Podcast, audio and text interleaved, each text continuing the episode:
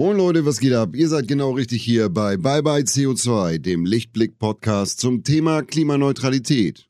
Let's go! Hallo zusammen, eine neue Folge Bye Bye CO2. Schön, dass ihr wieder mit dabei seid. Ein Thema, das in der Nachhaltigkeitsdebatte immer sehr weit oben steht, ist Mobilität. Die Mobilitätsbranche ist einer der größten Energieverbraucher und Emittenten von Schadstoffen weltweit. Heute widmen wir uns im Speziellen dem Thema Individualverkehr mit dem Pkw. Kann der denn überhaupt nachhaltig sein? Oliver Markprang, CEO des Berliner Unternehmen Miles, sagt ganz klar, ja, das geht. Und zwar mit Carsharing. Miles ist einer der führenden Carsharing-Anbieter in Deutschland, zählt eine Million registrierte NutzerInnen, 11.000 Fahrzeuge und ist in acht deutschen Städten verfügbar. Oliver hat sich zum Ziel gesetzt, durch das Anbieten von gemeinschaftlich genutzten Fahrzeugen dem Privat-Pkw die Stirn zu bieten. Was passieren muss, damit dieser Plan aufgeht, welche Auswirkungen die Energiekrise auf die Branche hat und ob Carsharing auch in ländlichen Regionen eine Chance haben kann, all das erklärt mir Oliver in unserem heutigen Gespräch.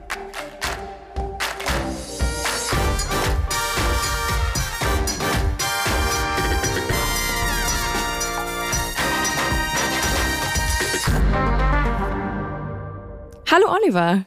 Hi Claire. Herzlich willkommen. Ähm, vielen Dank, dass du da bist. Ich habe dich gerade ja schon mal ein bisschen vorgestellt.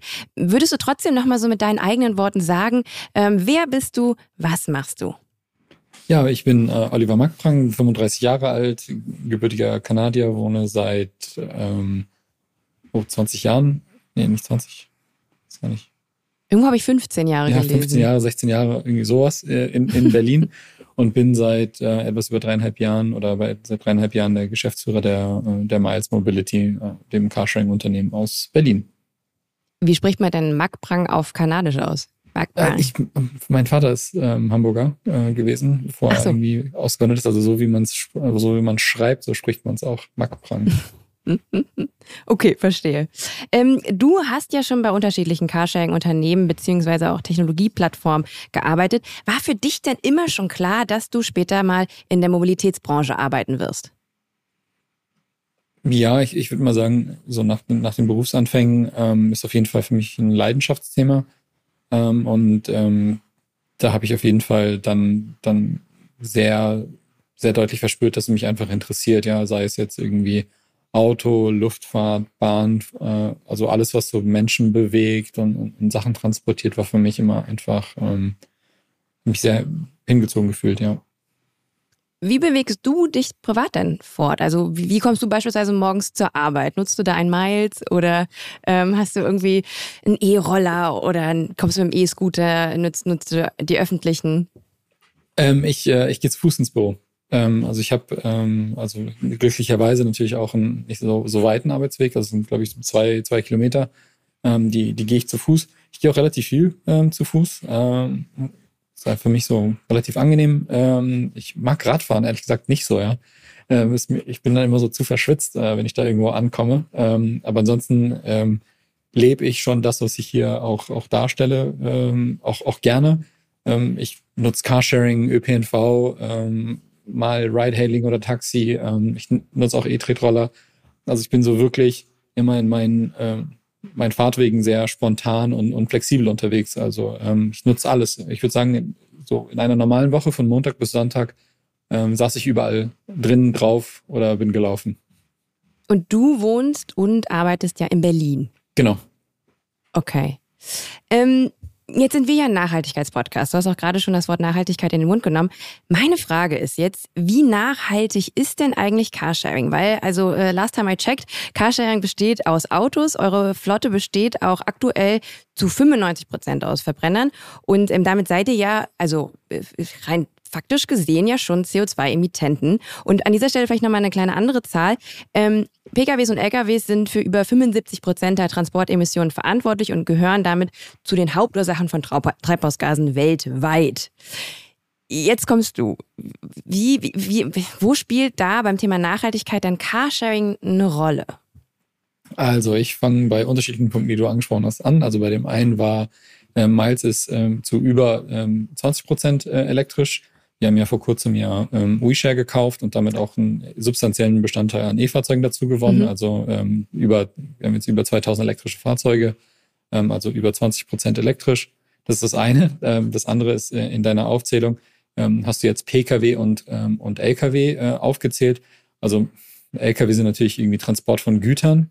Ähm, also ich möchte jetzt die Mobilität, also es ist schon ein Unterschied, ob man jetzt irgendwie Konsum und äh, Nahrungsmitteltransport und Co. da einfach so der Mobilität überhäuft. Also ich glaube, man sollte schon bei solchen Zahlen so also unterscheiden. Ne? Ähm, das andere ist, das so ein Hauptvorurteil, ähm, das Thema Carsharing und Nachhaltigkeit. Also faktisch ist es so, dass Carsharing, also ein Carsharing-Auto, egal ob Stations- oder Free-Float ähm, Carsharing, ersetzt ein privates Auto. Nicht nur eins, sondern eine Vielzahl von, von privaten Fahrzeugen. Es gibt da etliche Studien, ähm, Berkeley, London, Berlin, äh, Inno, InnoZ, also die über die letzten Jahre, es gibt ein weiß nicht, ob man das verlinken kann hier im Podcast. Also wir können gerne irgendwie 16 Studien bereitstellen, die eine unterschiedliche Bandbreite an, an Wirkungsgraden feststellen. Ähm, die Frage ist letztendlich nur, wie viel Auswirkung hat es? Also Carsharing ist positiv. Ich glaube, wo sich die, mhm. die, die, die Fachliteratur spaltet, ist, wie viel positiven Impact hat das, ja? Und das finde ich ja grundsätzlich so eine typisch deutsche Tugend, so etwas ist gut, aber vielleicht noch nicht gut genug oder nicht effektiv genug. Also so der inkrementelle Verbesserung ist, äh, darüber braucht man nicht reden, es muss, mhm. sofort von schwarz auf weiß. Also, geht, ja, ja, es geht nur schwarz-weiß, ja. Genau, das ist so ein bisschen schwachsinnig. Ähm, also ich glaube, wo wir dann auch, auch und, und wenn man das erstmal akzeptiert oder wenn man das diskutiert und irgendwie sich vielleicht von dieser Tatsache überzeugen lässt, ist das, worauf man kommt, ja, dass ein Verbrenner Carsharing-Fahrzeug ja besser ist als zehn elektrisch privat besessene Fahrzeuge. Mhm. Also wohl in der Herstellung äh, sind sie deutlich ähm, umweltschonender, weil weniger Material etc. Äh, in, Im urbanen Raum sind sie besser, die erfahren eine deutlich höhere Auslastung. Das heißt, es ist nicht irgendwie zwei Tonnen Blech, die einfach an deiner Straßenecke stehen, 95 Prozent der Zeit, sondern Carsharing-Fahrzeuge sind ja fünf, sechs, teilweise zehnfach mehr ausgelastet als normale PKWs. Ähm, darüber hinaus ähm, sind unsere Fahrzeuge jetzt, jetzt bei Miles, aber bei relativ vielen, ähm, ja modernere Fahrzeuge. Ne? Das heißt Fahrzeuge mit geringerem CO2-Verbrauch. Ähm, also selbst die Verbrenner ja, sind schon so sehr moderne Fahrzeuge mit geringerem Da achtet ihr auch Absolut, ja. Drauf, ne? ja. Wir verkaufen ja, ist ja keine Probefahrt bei uns, ja. Ist ja irgendwie, ich habe ja kein Interesse daran, irgendwie einen PS-Boliden auf die Straße zu stellen. Es geht ja irgendwie um angemessenem Komfort, Navi und, und Co. alles drin, was man braucht, um irgendwie ein Auto zu, zu bedienen, aber mehr auch nicht ein Stück weit, ja. Das andere ist, ähm, wir sind nun mal in der, in der Gesellschaft sehr convenience getrieben. Also das Praktischste wäre doch, wir verbieten einfach das Autofahren und wir gehen alle nur noch zu Fuß.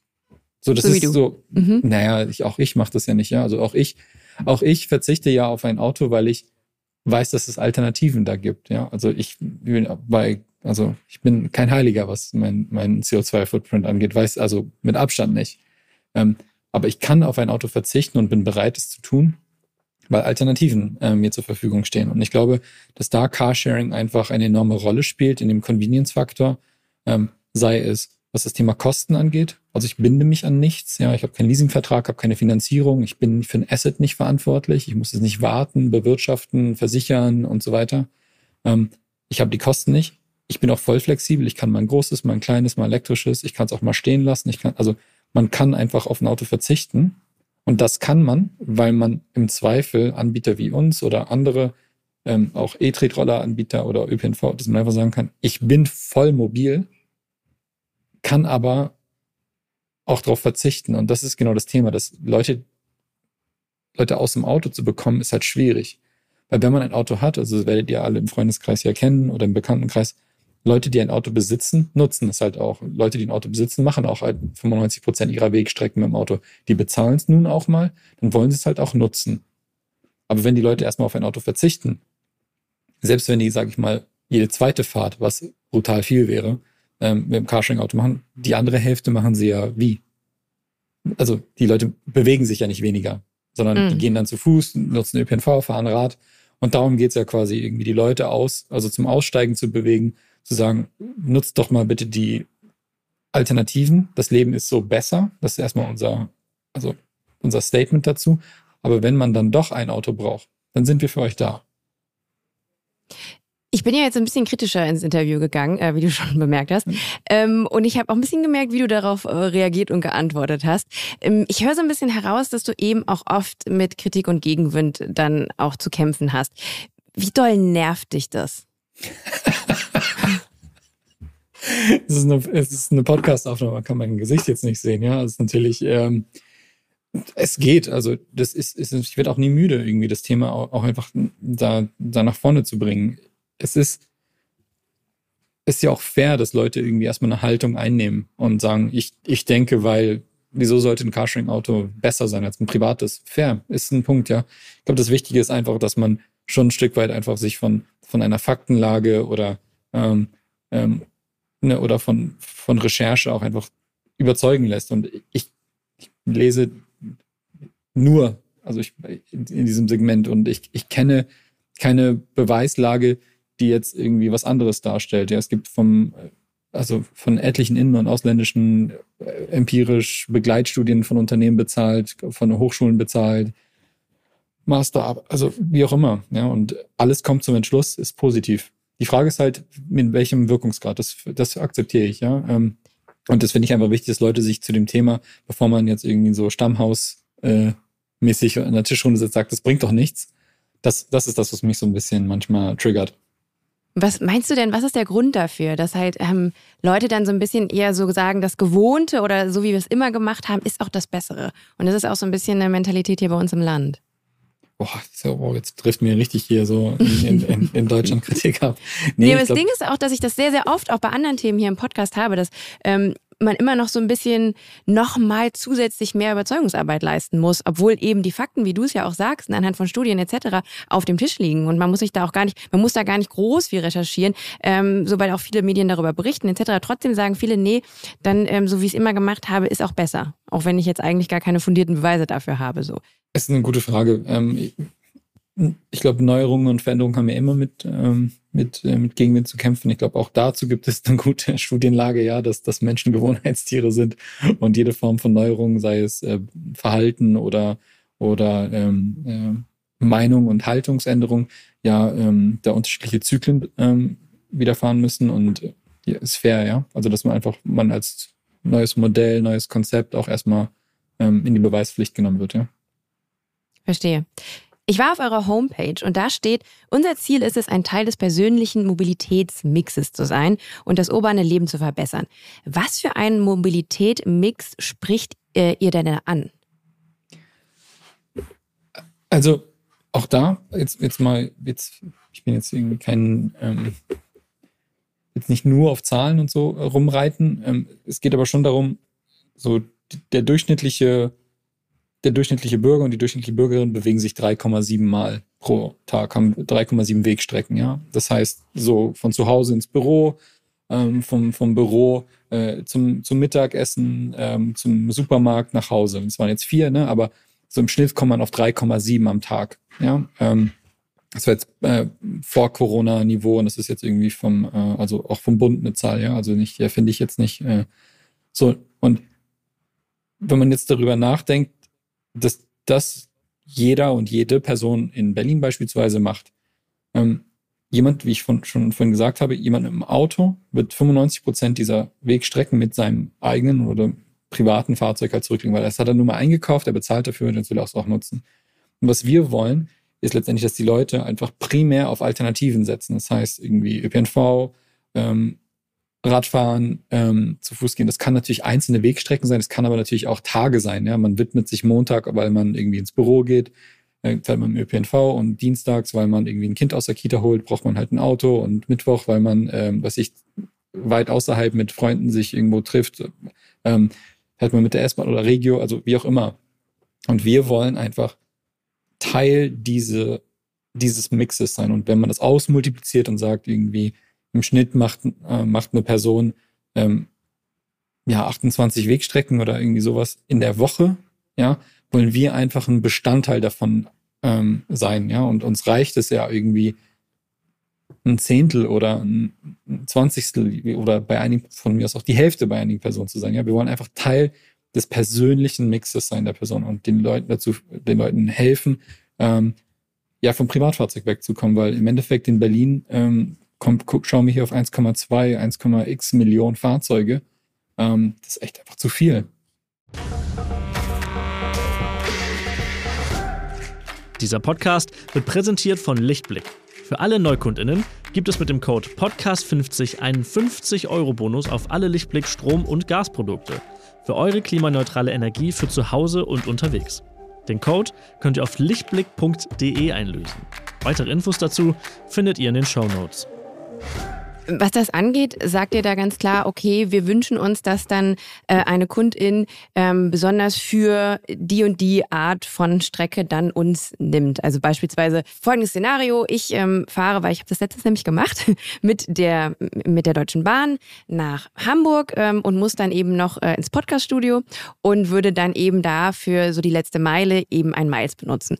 Oder sagt ihr, da gibt's gar keine Präferenzen, ähm, das soll eine Kundin, eine Kunde halt selber entscheiden ähm, oder gibt es da irgendwie so, so gutes Nutzen von Carsharing und Miles und so eher so nicht so unbedingt Notwendiges? Gar nicht. Also wir wollen die Leute auch da gar nicht bevormunden. Also ich glaube, das ist mhm. so, ähm, so leben und leben lassen. Ja, also ich glaube, es ist, ob das jetzt Fleischkonsum und, und vegan und vegetarische Ernährung ist, ob es Energiekonsum ist, es ist nun mal so, dass wir, das, Leute können ja schon frei entscheiden, was sie machen wollen. Und es geht ähm, wir wollen einfach eine Alternative dafür bereitstellen. Wir glauben einfach, dass dadurch halt auch das Verhalten sich auch ein Stück weit auch ändern würde.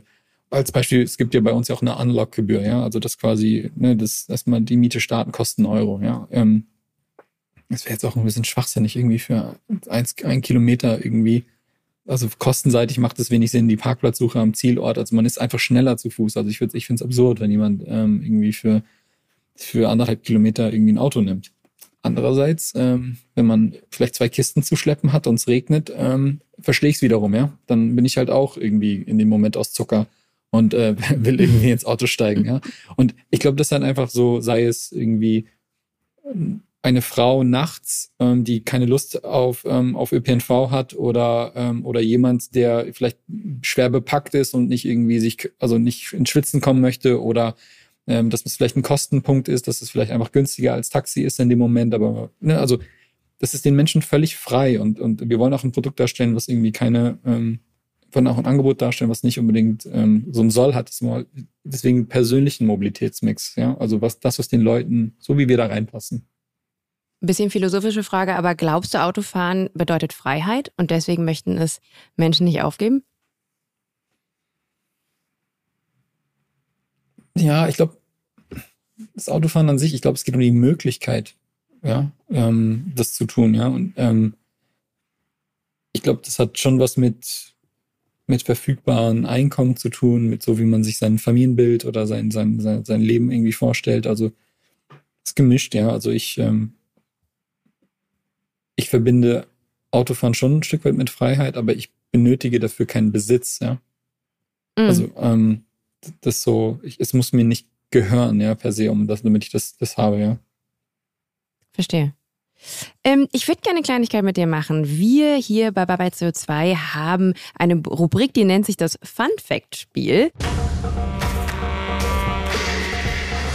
Der Faktencheck. Ich werde dir jetzt Fragen zum Thema Mobilität stellen und du kriegst verschiedene Antwortmöglichkeiten von mir. Und ähm, deine Aufgabe ist, die richtige Antwort herauszupicken. Klingt erstmal easy, oder? Krieg, äh, erfahre ich das denn live, ob ich richtig äh, lag oder nicht? ja, oder muss da, sofort ja, nachstellen der Frage und den Antwortmöglichkeiten. Gott, jetzt bin ich aber nervös, ja. Zum Warmwerden, ähm, ich schieße jetzt mal mit der ersten Frage. Wie viele deutsche Haushalte verfügen über mindestens ein Auto? Sind es A 52 Prozent, B 68 Prozent oder C 77 Prozent? Irgendwas mit 50 hast du gesagt, ne? Ich würde. Genau, 52, 68 oder 77. 77 oder so anstrengend? Die hohe Zahl? Ja, damit hast du auf jeden Fall schon einen richtigen Riecher. Du ja, loggst also, C ein? Ich hab's, ja, also ja, ich log's ein, ja. Damit liegst du richtig. Gemäß des Umweltbundesamts verfügten Anfang 2021, da stammt der Wert her, 77 Prozent der privaten Haushalte in Deutschland über mindestens einen Pkw. Mindestens einen Pkw, ne? Ähm, schockiert dich diese Zahl? Nee, also ich, ähm, also ich kenne die bundesdeutsche Flotte mit, mit, da, mit 40 Millionen Pkw. Deswegen muss ich gerade kurz irgendwie diese Haushalte. Also deswegen hast du umge ja, ja, ah, deswegen, okay. also kurz, so, ah, wie, das viele, ist wie viele. Haushalte kommt man drauf? Ähm, und, ähm, ja, schockiert mich überhaupt nicht, ja. Also ich meine, es gibt ja auch, es gibt ja auch Bezirke, pardon, Gemeinden in Deutschland, wo es mehr zugelassene PKWs als Menschen gibt, ja. Und ich rede jetzt nicht von irgendwelchen ähm, Herstellerhochburgen oder sowas, ja, wo irgendwie die ganze Firmenflotte irgendwie in so einer Gemeinde zugelassen ist. Ich meine einfach von richtig neutralen ähm, Gemeinden, wo kein Sondereffekt ähm, dazu führt, dass einfach mehr PKWs da zugelassen sind als, äh, als Personen. Insofern, es schockiert mich gar nicht, ja. Spielt das ländliche in Deutschland da eine große Rolle? Ähm, in, in Bereichen auf jeden Fall.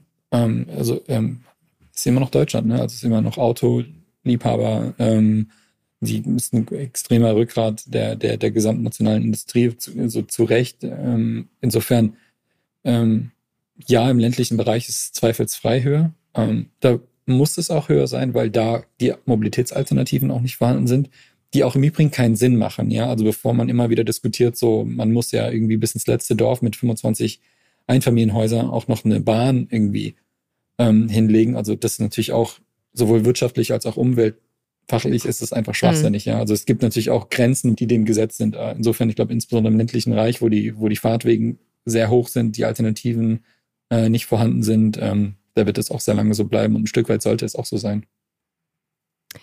Ich mache mal weiter mit der zweiten Frage. Was glaubst du, auf welchem Platz liegt Deutschland auf der Liste der Länder mit der höchsten Pkw-Dichte im EU-Vergleich, gemessen an der Anzahl der Autos im Verhältnis zur Bevölkerungsanzahl? Ist es A. Platz 1, B. Platz 8 oder C. Platz 15?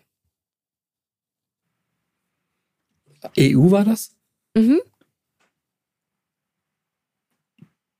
Gefühlt würde ich die Mitte sagen. Also es gibt doch bestimmt irgend so einen, so einen Sondereffekt, so Monaco oder irgendwie sowas, wo es einfach durch die Decke knallt, oder? Äh, Und deswegen, also ich, deswegen würde ich die Mitte sagen. Ja? Also ich hätte gedacht, das ist irgendwie so ein Sonder. Die Mitte jetzt von, von den Antwortmöglichkeiten, Ja, oder? genau. Weil wir Die- gehen von der EU äh, 27 aus. Aber du sagst, es ist Antwort B. Ja, genau. Das ist auch korrekt. Äh, Deutschland liegt auf Platz 8 und zwar ähm, laut äh, den Daten der EU- und Statistikbehörde Eurostat. Und ähm, auf Platz 1 bis 3 äh, waren Luxemburg, Italien und Polen. Also Luxemburg ist jetzt wahrscheinlich wahrscheinlich äh, wirklich wegen wenig Bevölkerung plus Ja. dann, ne? Ähm, Italien, das musste ich mir jetzt mal so im, Kopf so inszenieren.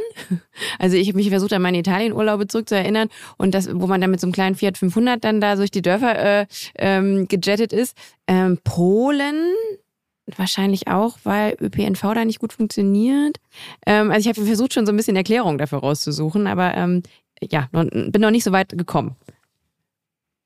Ja, ich glaube, auch das ist manchmal auch, ich glaube, interessant wäre, was die Prozente eigentlich sind, ja, weil vielleicht liegt Platz 1 und Platz 20 ja nur wenige Punkte auseinander entfernt, ja. Also es ist ja auch oft so, dass in so einer Normalverteilung das ja gar nicht so unterschiedlich ist. Also ähm, ja, also ich hätte jetzt irgendwie aus dem, aus dem FF hätte ich jetzt irgendwie auch keine Antwort darauf, aber Ich mache mal weiter mit der dritten Frage. In wie vielen deutschen Städten existiert Free Floating Carsharing, also die Möglichkeit, ein Auto zu mieten, das dort steht, wo der letzte Kunde, die letzte Kundin es abgestellt hat, ähnlich wie es bei Miles eben ist?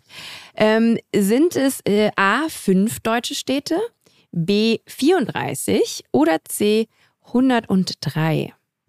34 würde ich sagen. Das ist äh, korrekt. Äh, das sogenannte Free Floating Carsharing ist in 34 Städten vertreten, hauptsächlich in Großstädten. Und ähm, da komme ich jetzt zu der Frage, ähm, wo, übrigens hast du, das wollte ich noch an dieser Stelle sagen, du hast äh, drei von drei Fragen richtig beantwortet. Mensch. Ja. Das freut mich, ja. Das, Das heißt, ähm, du wirst heute nicht gekündigt. genau. Das, also wahrscheinlich, Yes. ja. Ähm, in welchen deutschen Städten ist Miles denn verfügbar? Ich glaube, es sind insgesamt, insgesamt acht und auch ziemlich viele in NRW. Ähm, ja, genau. Also wir sind in, ähm, in acht deutschen Städten aktuell. Ähm, ich mache mal von oben nach unten. Hamburg, äh, Berlin, Potsdam, Düsseldorf, Köln, Bonn, Duisburg und München ähm, aktuell vertreten. Ähm, genau, mit unterschiedlichen Reifegraden, würde ich sagen. Also Berlin beispielsweise, unsere Heimat, wo wir gegründet sind ähm, und sehr lange aktiv sind, ähm, umfasst das Geschäftsgebiet mehrere hundert Quadratkilometer. Potsdam ist jetzt nicht ne, Berlin, ähm, ähm, aber man kann quasi von Berlin nach Potsdam halt auch mit den Fahrzeugen und ähm, man kann auch grundsätzlich bei uns Einwegfahrten sind grundsätzlich möglich, aber ähm, ich sag, insbesondere für Potsdam, was so ein bisschen im Einzugsgebiet ist, äh, ist auch attraktiv. Ähm, wir grenzen auch an vielen Stellen äh, auch an Brandenburg bereits, ähm, also wirklich bis zur, bis zur Landesgrenze. Da ist das Geschäftsgebiet riesig. Ähm, in Köln, Düsseldorf, Bonn, Duisburg, wo wir irgendwie tendenziell neuere Städte für uns sind, sind die Geschäftsgebiete ähm, tendenziell kleiner, äh, durchaus eher im, im, im Stadtzentrum, ähm, aber weiten sich jetzt Stück für Stück einfach aus. Hamburg beispielsweise, unsere zweitgrößte Stadt, ähm, da haben wir erst kürzlich ähm, über 60 Quadratkilometer Geschäftsgebiet dazugewonnen, ähm, weiter aufgemacht, quasi weiteren Hamburgern ähm, Zugang dazu zu geben, weitere Zielorte mit reingenommen. Ähm, genau. Gibt es einen besonderen Grund, warum ihr jetzt beispielsweise nicht in einem Bundesland wie Baden-Württemberg vertreten seid? Ähm, nee, also aktuell nicht. Ähm, es ist, also auch wir sind natürlich ein Startup, was ähm, oder ein Mittelständler, der ähm, der kapitaleffizient einfach agieren möchte. Und ähm, es ist nun mal so, dass wir in großen Städten besser funktionieren, beziehungsweise einfach da die Wirtschaftlichkeit einfach schneller gegeben ist. Ähm, und ähm, jetzt Baden-Württemberg, jetzt, ähm, ich meine, Stuttgart ist, ähm, ist jetzt nicht schnell erreichbar. Es hat einfach nicht die gleiche Nähe, muss man sagen, operativ, wie mhm. beispielsweise Hamburg für uns halt ähm, hätte. Das hat für dazu. Ähm, aber durchaus sind, sind solche Städte wie Stuttgart oder Frankfurt oder Nürnberg oder Make Your List, ja. Also alle für uns attraktiv. Das ist jetzt irgendwie nichts für oder gegen eine Stadt, dass es noch nicht dazu kam. Okay, ich hatte jetzt gedacht, dass irgendwie der Struggle an bestimmten Orten größer oder kleiner ist, ähm, weil ich nämlich ein bisschen was über den Struggle in Berlin gelesen habe, den ihr so habt in eurem Arbeitsalltag. Ähm, du hast mal in einem Interview gesagt, erschwingliche Anwohnerparkplätze sind nicht förderlich für Carsharing in Großstädten. Kannst du ganz kurz erklären, was damit gemeint ist? Gerne. Grundsätzlich, wie wir bereits ja festgestellt haben, ist Carsharing ja positiv für die Nachhaltigkeit. Es ist positiv für die Umwelt, es ist positiv für die Menschen, die in den Städten wohnen. Ähm, die Autos bedürfen weniger Platz, die Straßen müssen nicht so breit sein, weniger Parkfläche muss denen gewidmet werden und, und, und, und. Das heißt, grundsätzlich deckt sich ähm, Carsharing als Geschäftsmodell mit nachhaltiger Mobilitätspolitik, mit Thema Verkehrswende. Das heißt, egal ob rot, grün, schwarz, also e-, egal welche Partei grundsätzlich, also die Ziele sollten sich decken. Ja, also mhm. Carsharing und die Mobilitätsziele einer Stadt.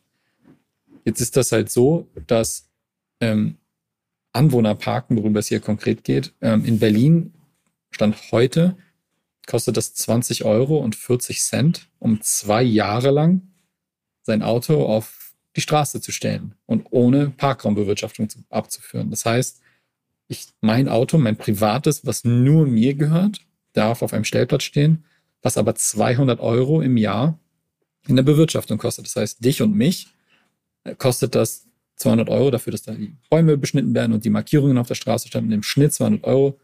Und das wird einer privaten Person überlassen. Für 80 Cent im Monat. Ne? Mhm. Obwohl es 200 Euro im Jahr kostet. So, das heißt, die Allgemeinheit subventioniert in diesem Fall einfach das private Auto. Wir hingegen als Carsharing-Anbieter zahlen circa 150 bis 160 Euro im Monat in Berlin an Parkraumbewirtschaftung. Also circa das 200-fache von einem Privatauto. Nochmal darauf zurückkommen. Das eine ist gut und will man mehr und das andere möchte man eigentlich immer weniger haben. Doch das subventioniert man. Und das ist das, wo ich halt, wenn man halt ein Stück zurückblickt und einfach schaut, das ist einfach nicht konsistent. Und das ist ein Thema, was wir einfach insbesondere in Berlin in der Vergangenheit ähm, viel Schwierigkeit damit haben, ähm, das, das einfach da über einen, ähm, ja, auf einen Nenner zu kommen mit der Stadt. Weil natürlich, und das kann ich auch die Politik auch verstehen, wenn man die Parkkosten erhöhen würde ähm, oder die Parkraumbewirtschaftung ausbaut, ist natürlich auch ähm, den Parkraum teurer macht. Und das ist jede Form von teuer, teurer ist unbeliebt für Wählerstimmen und für, also ich kenne jetzt keine, keine Politiker, der gerne irgendwie ähm, eine Steuererhöhung oder ähm, das ist halt unpopulär, ja. Also da ähm, das letztendlich zu propagieren, ja. Und das ist halt hier ganz klar das Problem, ja. Ich habe auch noch gelesen, äh, die Info ist aber von Anfang des Jahres, deswegen auch meine Frage, hat sich diese Sondernutzungsgebühr für Carsharing im Stadtgebiet, hat sich das durchgesetzt? Weil da standen, glaube ich, mal so 60 Euro pro Fahrzeug. Ich weiß gar nicht, auf was gerechnet. Auf Jahr, Monat? Ähm, ähm, gerechnet stand mal zur Debatte vom, vom äh, Rot-Rot-Grünen Senat Berlins. Ähm, hat sich das durchgesetzt? Ist das jetzt ab, zwei, äh, ab 23 der Fall?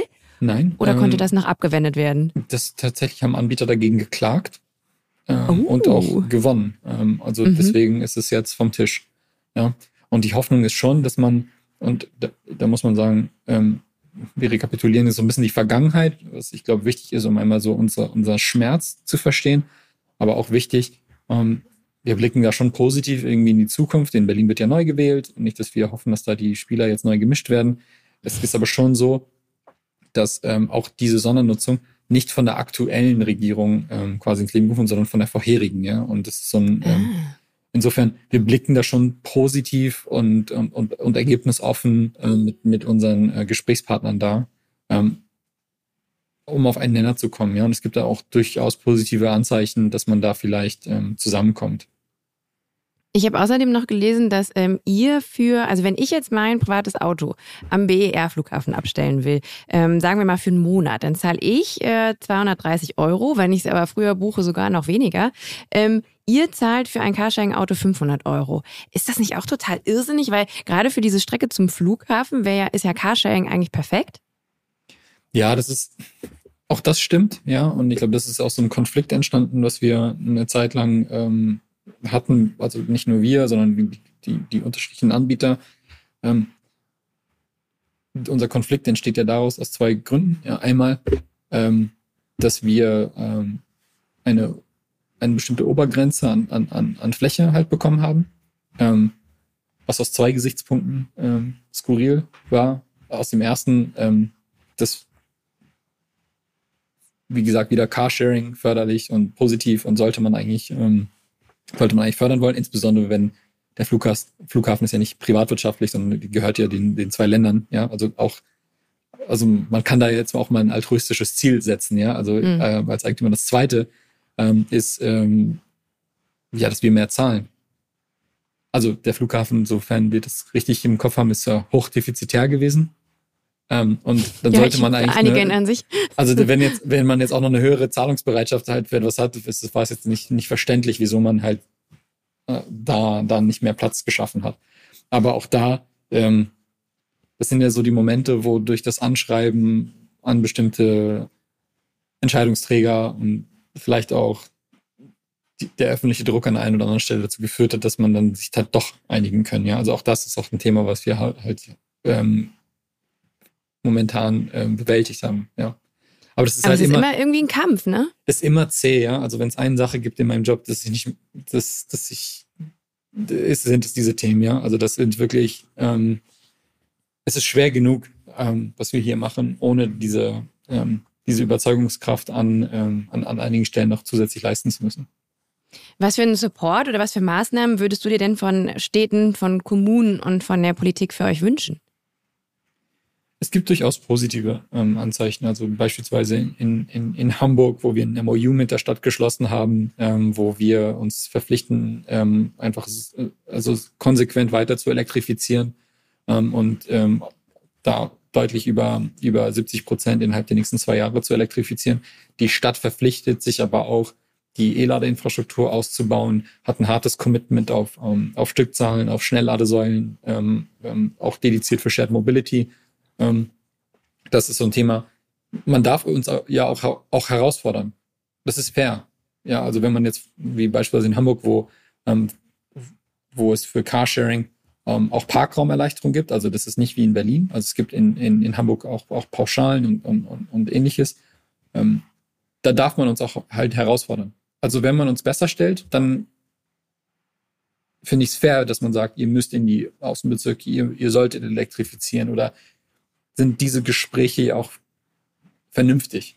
Ich finde es nur, es ist halt entweder oder. Also man kann ja nicht von uns fordern, irgendwie ähm, all, alles zu tragen, die, die Kosten, die Komplexität und dann auch noch, dann guckt man irgendwie sechs Jahre später und sagt, ja komisch, die Verkehrswende hat noch nicht stattgefunden. Ich verstehe nicht, wieso. Ne? Mhm. Aber in der Zwischenzeit, hat man eine Abwrackprämie gehabt, jetzt hat man E-Fahrzeuge durch den BAFA gefördert. Ähm, man hat eine 1% Besteuerung für, für, für Fahrzeuge, die im Firmenkontext verwendet werden. Es gibt sogar 0,5% Besteuerung ähm, für elektrische und Hybridfahrzeuge. Und die ganze Zeit fördert man halt so den privaten Autoabsatz. Und dann schaut man auf uns, die mehr Parkraumbewirtschaftung äh, abführen ähm, und sagt so, ja, wieso habt ihr die Verkehrswende noch nicht herbeigeführt, ja? Ähm, das ist halt so, das sind so die Momente, wo ich mir denke, so, ey, man kann uns entweder herausfordern und mit uns zusammenarbeiten oder uns in Ruhe lassen, ja. Also, und das ist jetzt so ein bisschen harsh, so wie ich das ausdrücke, aber es ist halt schwierig, wenn man für alles verantwortlich gemacht wird. Verstehe ich auch total.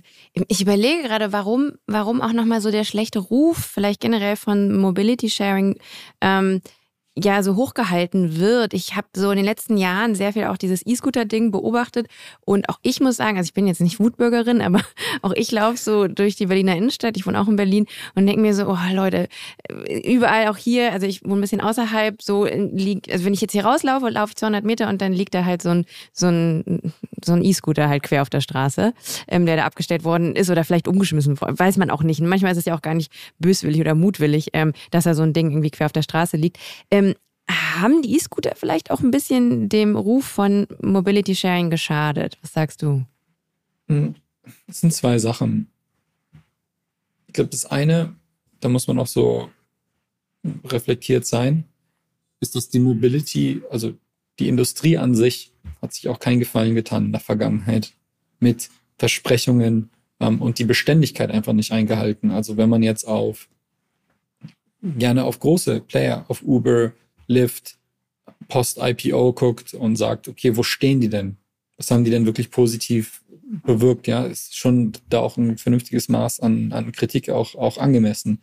Wenn man dann noch vielleicht, um mal auf dem, um in Deutschland zu bleiben, auf, ähm, ja, auf Car2Go und DriveNow und den Zusammenschluss und, und mit was für Versprechungen sie losgerannt sind, ähm, schaut, ähm, ähm, das ist fair, das waren ja auch die, die Pioniere der, der, der, der Industrie, aber ein Stück weit, wenn man jetzt noch, also wie viel davon ist noch da, sei es jetzt irgendwie Ride-Hailer oder ähm, es gibt ja katastrophale Bilder von, von Bike-Sharing-Anbietern, die insolvent gehen und die Fahrräder bleiben einfach auf der Straße. Also ich glaube, die Industrie hat an vielen Stellen einfach ähm, was ausgerufen und ähm, ist nicht eingehalten. Das ist nicht gut, ja.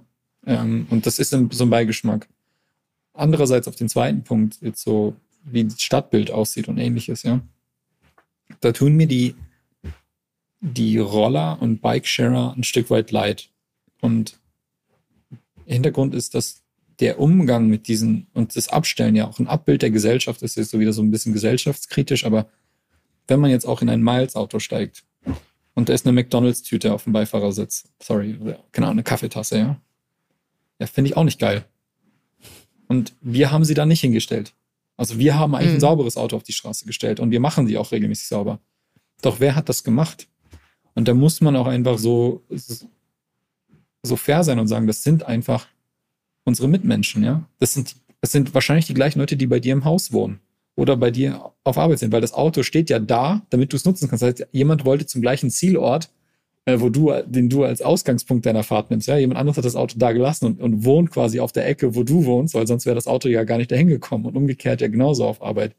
Und ich glaube, das ist so ein Thema, ich, manchmal, während ich nach Hause laufe, habe ich es auch schon erlebt, dass irgendwie, ob das jetzt Jugendliche sind, die die Dinge halt einfach willkürlich umtreten ähm, oder oder rücksichtslose Fahrer, die einfach sagen, ich fahre ja wirklich brutal bis vor die Haustür und dann stelle ich es einfach quer, ähm, quer vor die Tür.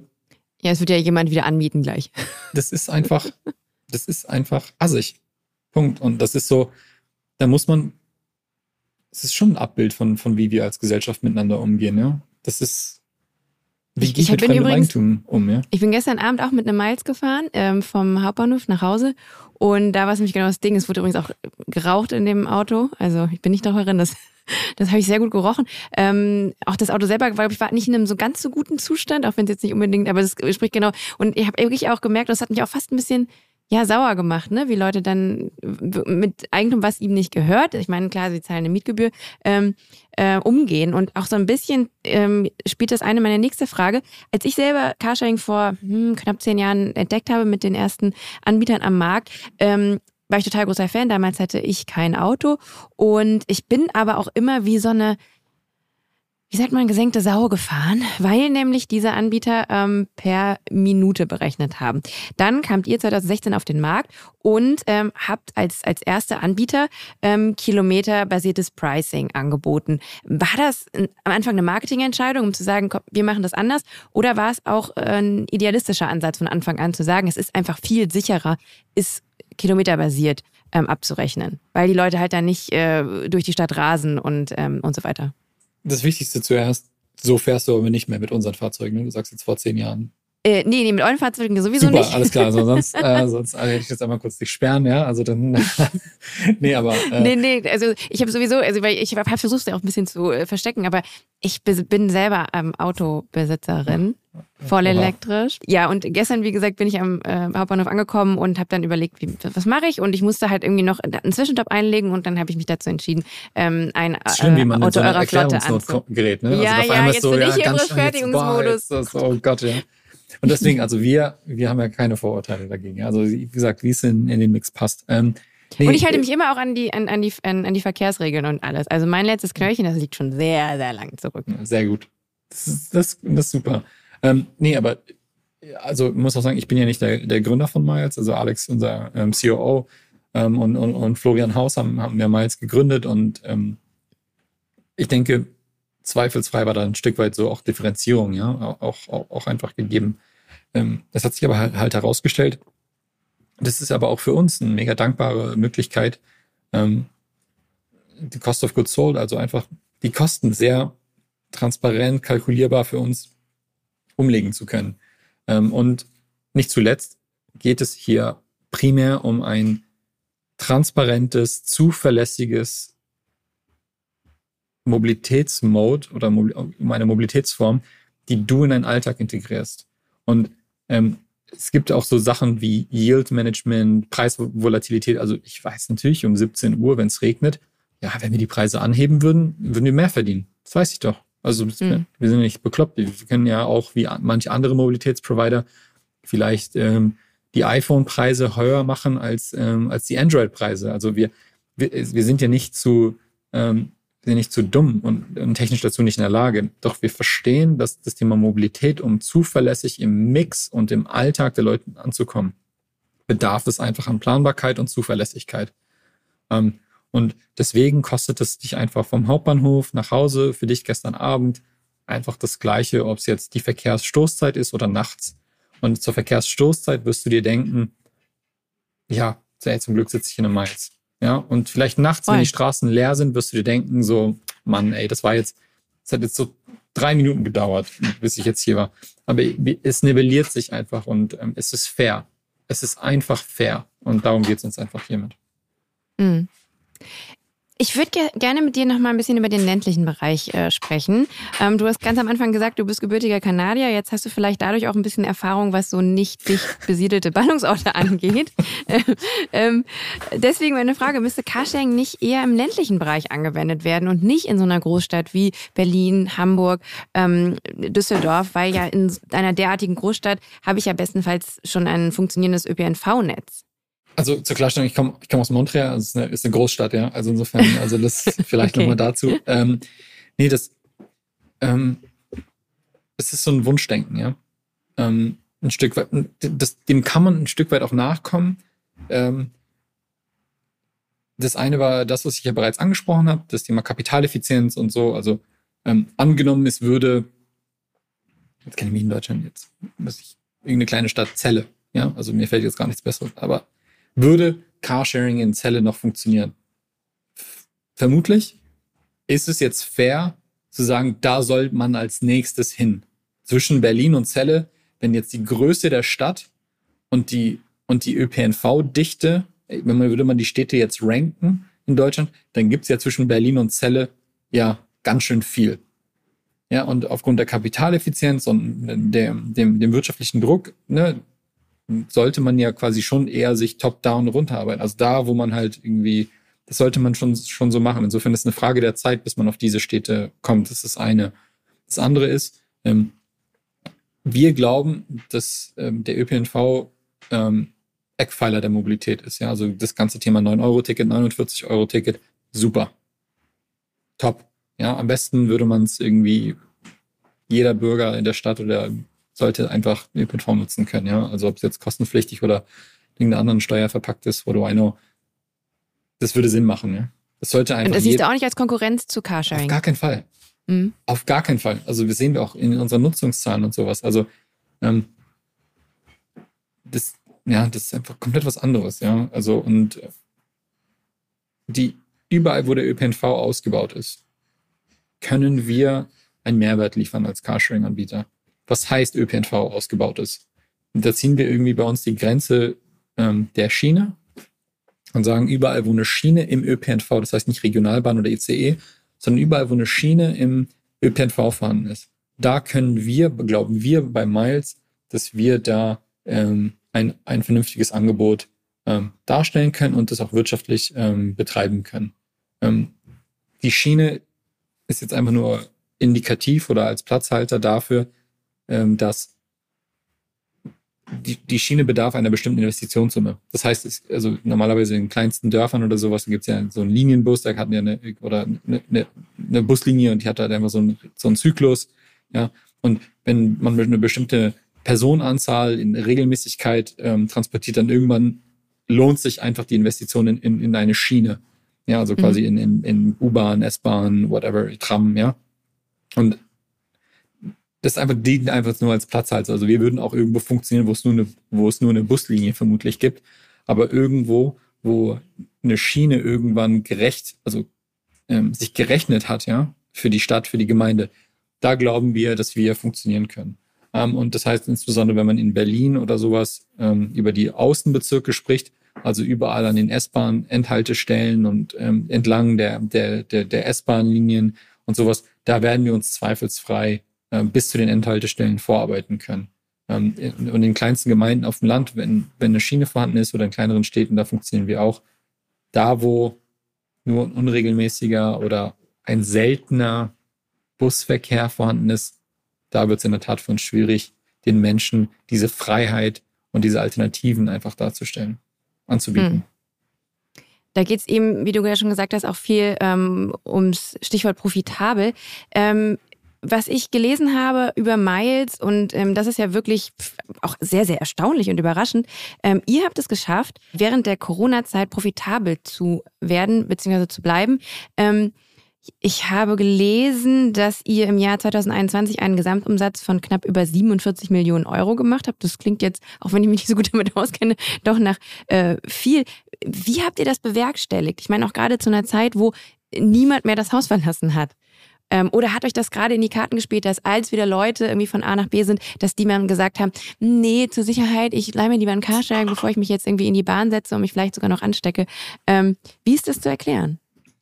Ja, ich glaube, da muss man auch ein Stück weit unterscheiden zwischen so gesamtes Jahr und laufender Profitabilität. Also wir haben, ähm, also als ich mit, mit äh, AV ähm, im CFO 2019 hier zu Miles gekommen bin, haben wir schon eine andere ähm, Strategie, auch, auch gemeinsam mit, mit unserem äh, also Lukas Gadowski, der bei uns ja irgendwie im Beiratvorsitz ist und, und bei uns irgendwie Hauptinvestor, wir haben schon gesagt, wir müssen, wollen Mobilität ein Stück weit auch anders machen, ja.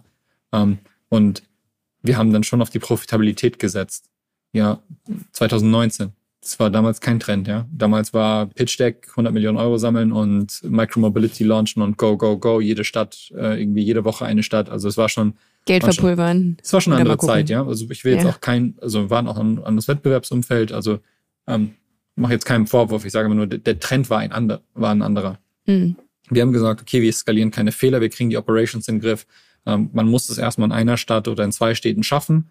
Ja, ähm, wenn man in zwei Städten aktiv ist, dann kriegt man vielleicht auch den anderen Pool hin, ja, also kriegt man Sondereffekte vielleicht bereinigt, aber man muss es halt so hinbekommen.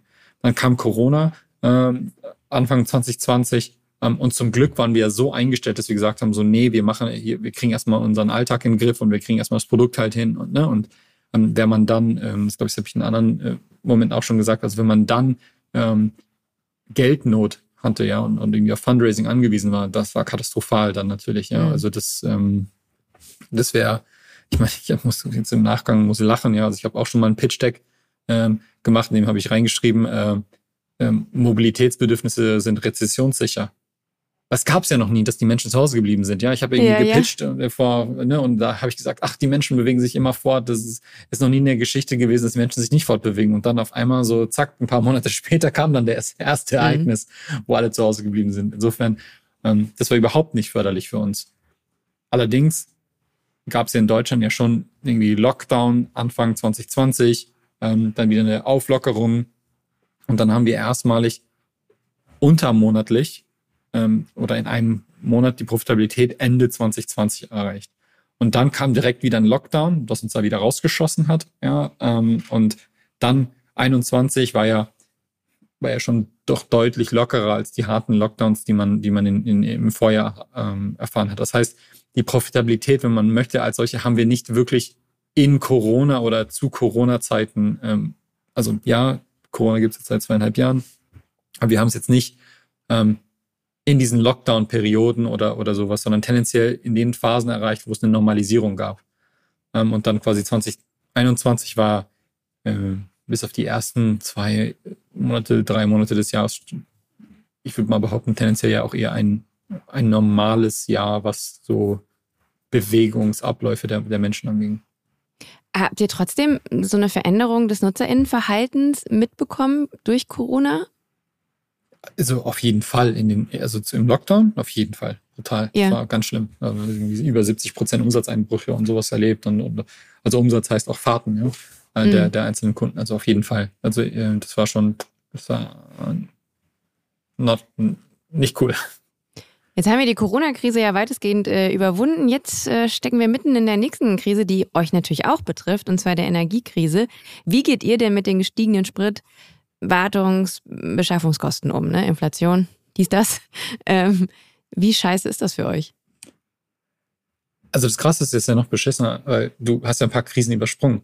Also kam ja Corona, dann kam Chipmangel, ne? dann kam ja. dann kam noch eine ähm, Lieferketten, also ne, Supply Chain, mhm. ne? also dann stand ja noch ein, noch ein Schiff irgendwo quer im Suezkanal, dann ähm, dann kam noch irgendwie ähm, ja wie du schon sagst, so ähm, Energiekrise, jetzt noch Krieg in der Ukraine, was irgendwie die Lieferketten bei OEMs nochmal, also drei Jahren ist nur Krise, ja. Also ich, ich würde, würde, mir wünschen, einfach ein normales Quartal oder so, ja.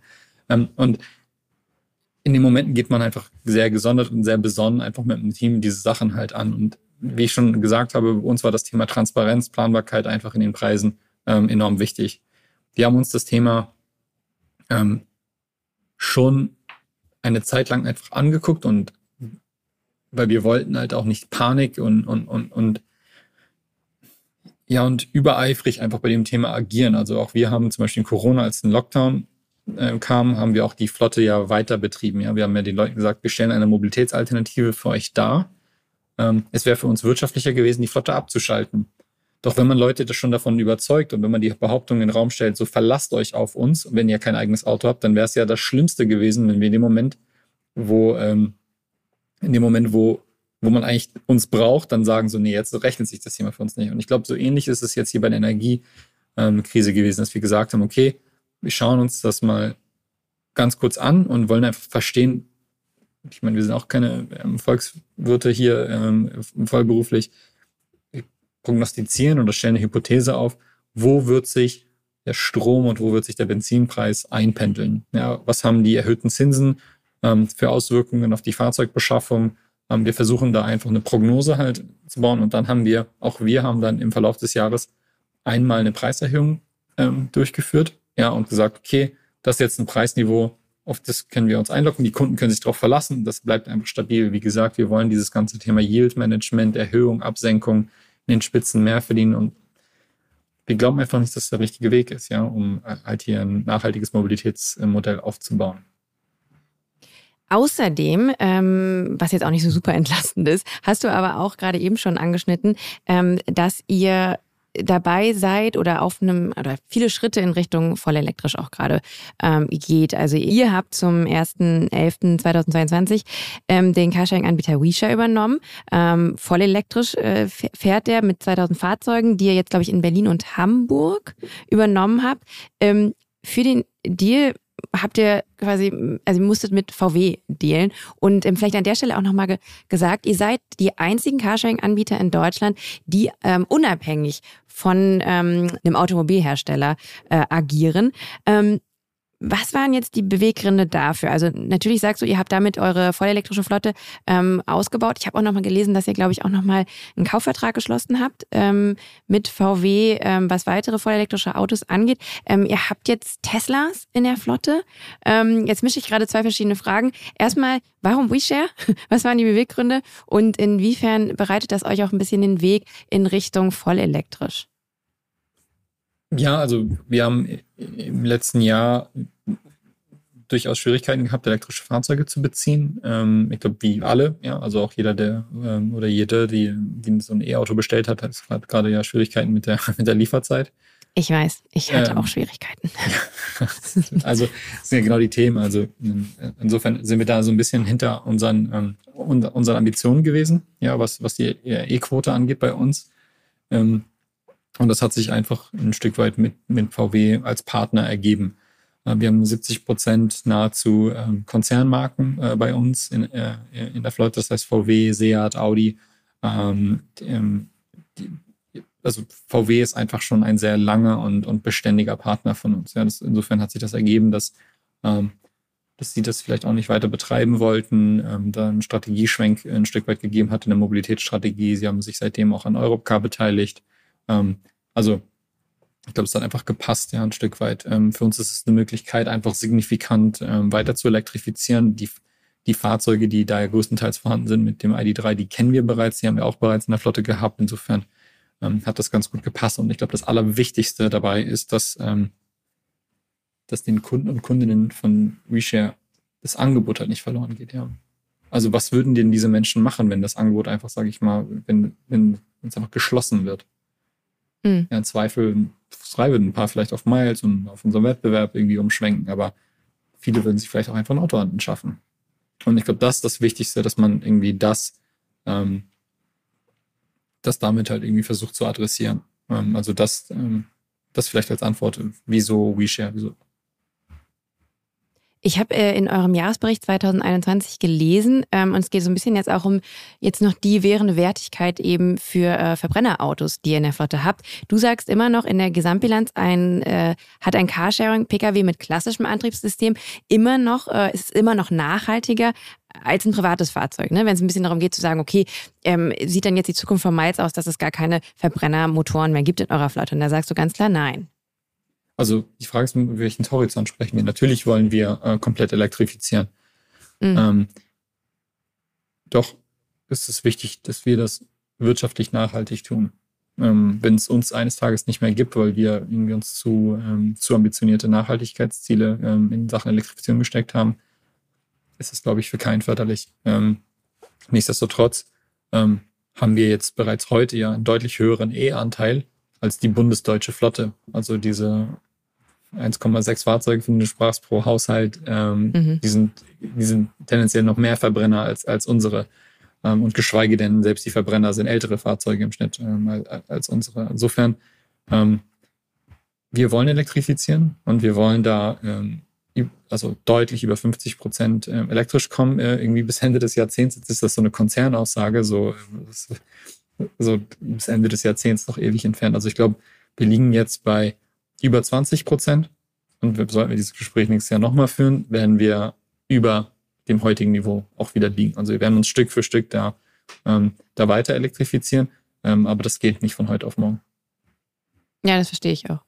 Ich möchte mit dir noch ganz kurz ähm, über das Thema Charity sprechen. Ihr unterstützt seit 2018 mit Miles Charity ähm, gemeinnützige Vereine und Organisationen mit Geld sowie Sachspenden und seit letztem Jahr habt ihr innerhalb eurer Flotte ähm, sogar sogenannte Charity Cars. Also das sind Autos, deren komplette Fahrteinnahmen an wiederum gemeinnützige Organisationen und Projekte gespendet werden. Und im Jahr 2021 konntet ihr so 70.000 Euro Megabetrag, ähm, spenden. Warum denn diese Entscheidung zu dem Projekt? Also generell Charity habt ihr schon immer gemacht, aber dann nochmal ganz explizit zu sagen, wir haben jetzt Charity Cars. Die sind auch, glaube ich, so auch ausgezeichnet. Ne? Ja, genau, ähm, auf jeden Fall.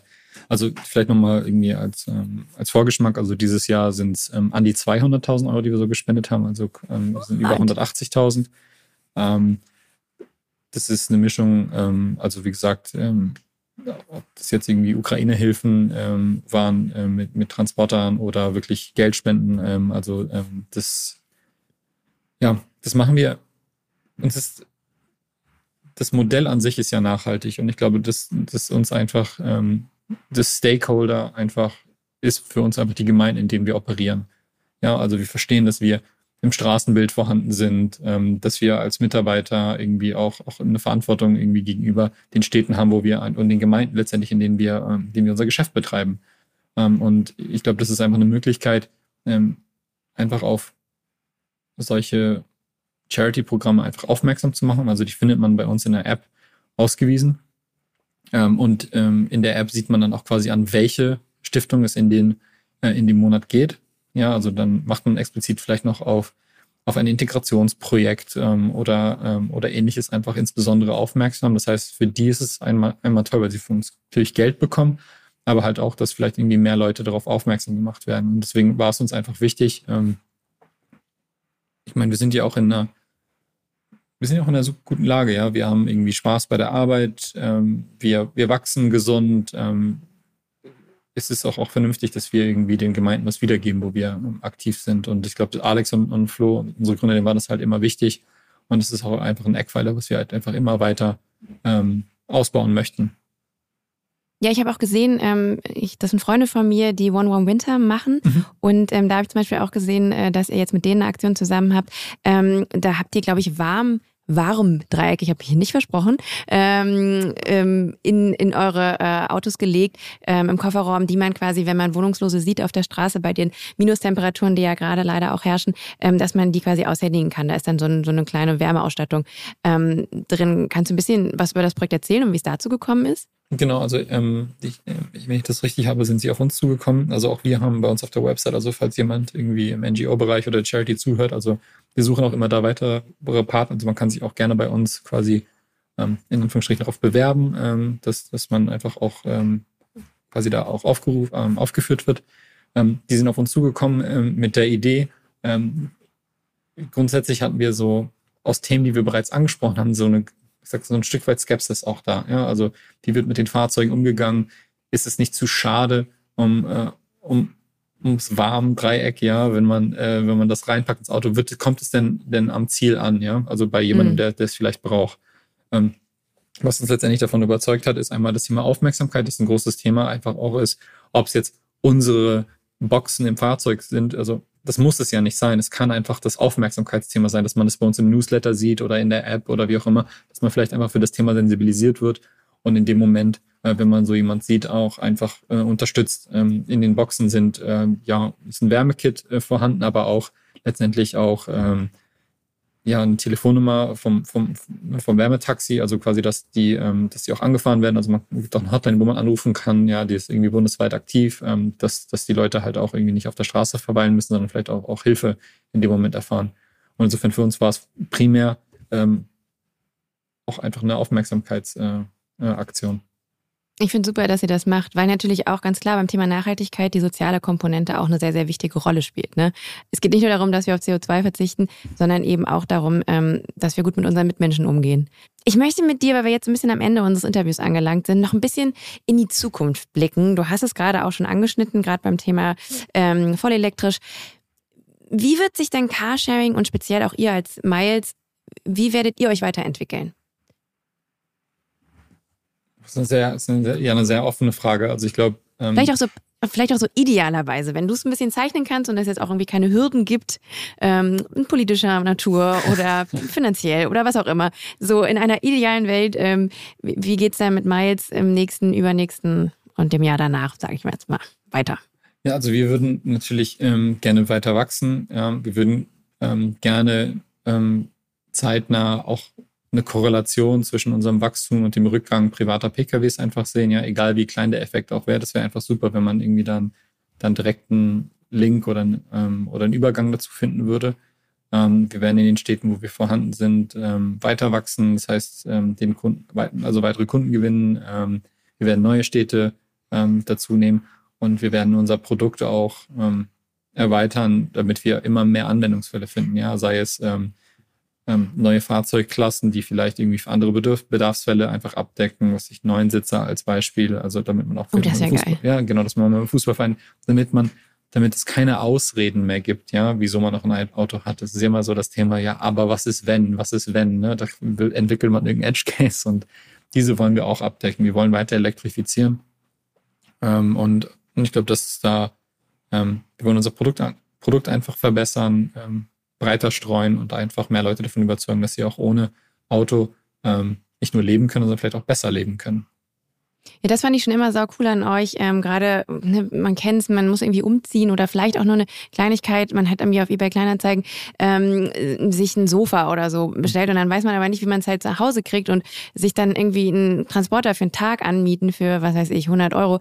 So, das ist nicht möglich und da kann man sich halt, ne, seitdem es euch gibt in Berlin, man kann in der App gucken und dann sieht man, wo der nächste Transporter steht. Ich war schon öfters meinem Recyclinghof mit einem Transporter, das hat mir erspart, mit meinem Auto 15 Mal zu fahren, ähm, was auch wiederum wiederum eine CO2-Ersparnis ist. Also ähm, das fand ich schon immer cool, dass es bei euch halt Transporter gibt und wenn du sagst, erweitert das auch nochmal auf andere ähm, Einsatzmöglichkeiten. An Neusetzer denke ich sofort. Ich habe ganz, ganz, ganz damals habe ich in der Band gespielt. Das zum Beispiel wäre mega, wenn man dann irgendwie so als Band von A nach B fahren kann. Ähm, das, das, das ist also super. Ich freue mich auf jeden Fall auf alles, was da noch kommt bei euch. Ähm, wir hier bei, bei CO2 haben am Ende eines Interviews immer eine Frage, die wir all unseren Gästinnen stellen. Und ähm, in deinem Fall würde die lauten, gibt es einen Mythos oder ein Vorurteil zum Thema Carsharing, mit dem du unbedingt noch aufräumen möchtest?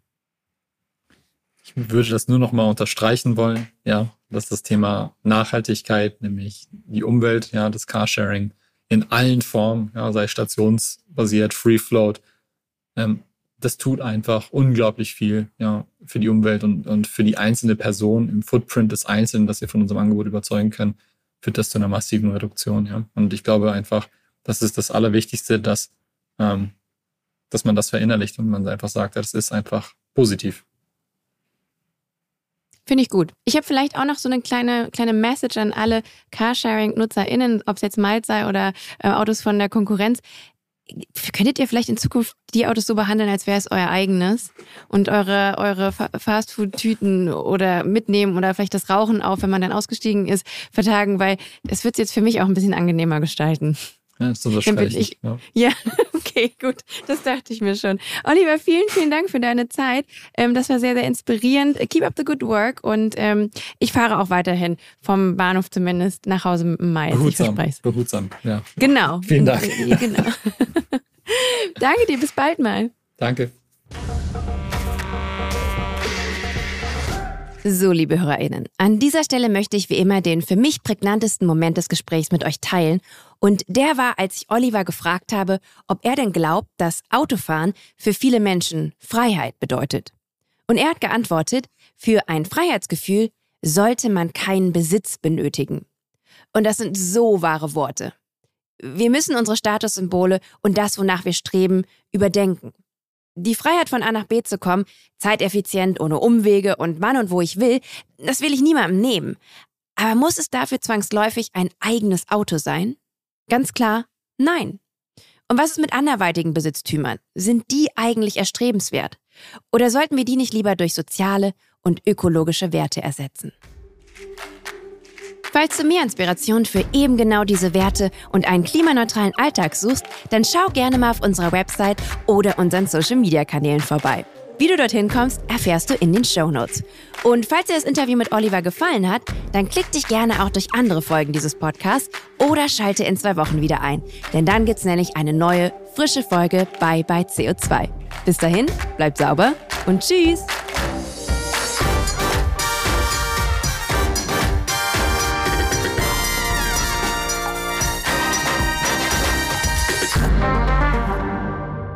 Eine Produktion von Podstars für Lichtblick.